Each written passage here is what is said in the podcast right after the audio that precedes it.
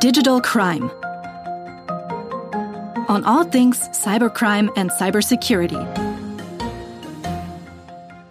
In today's world, our personal data is one of the most valuable and vulnerable things that we have. We depend on data for everything, but we don't really treat it that way. I'm your host, call me Mag or whatever you want to, because at least I am protecting my personal data. And this is our new podcast, Digital Crime, on all things cybercrime and cybersecurity. Here we look at the big digital crime stories of nowadays and the little ones that can happen to each of us every day. Therefore, I want to talk to experts and learn how there can be safety holes in our networks, how cyber attacks run down, and what to actually do about it. If there is something you can do. In our Digital Crime podcast, we want to tell the story behind the biggest data crimes in history and ask How did this happen?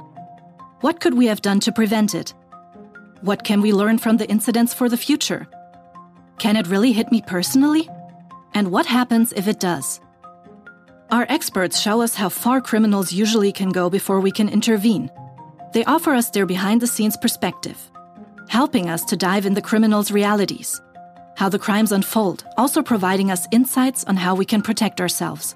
So, subscribe to our channel and stay tuned.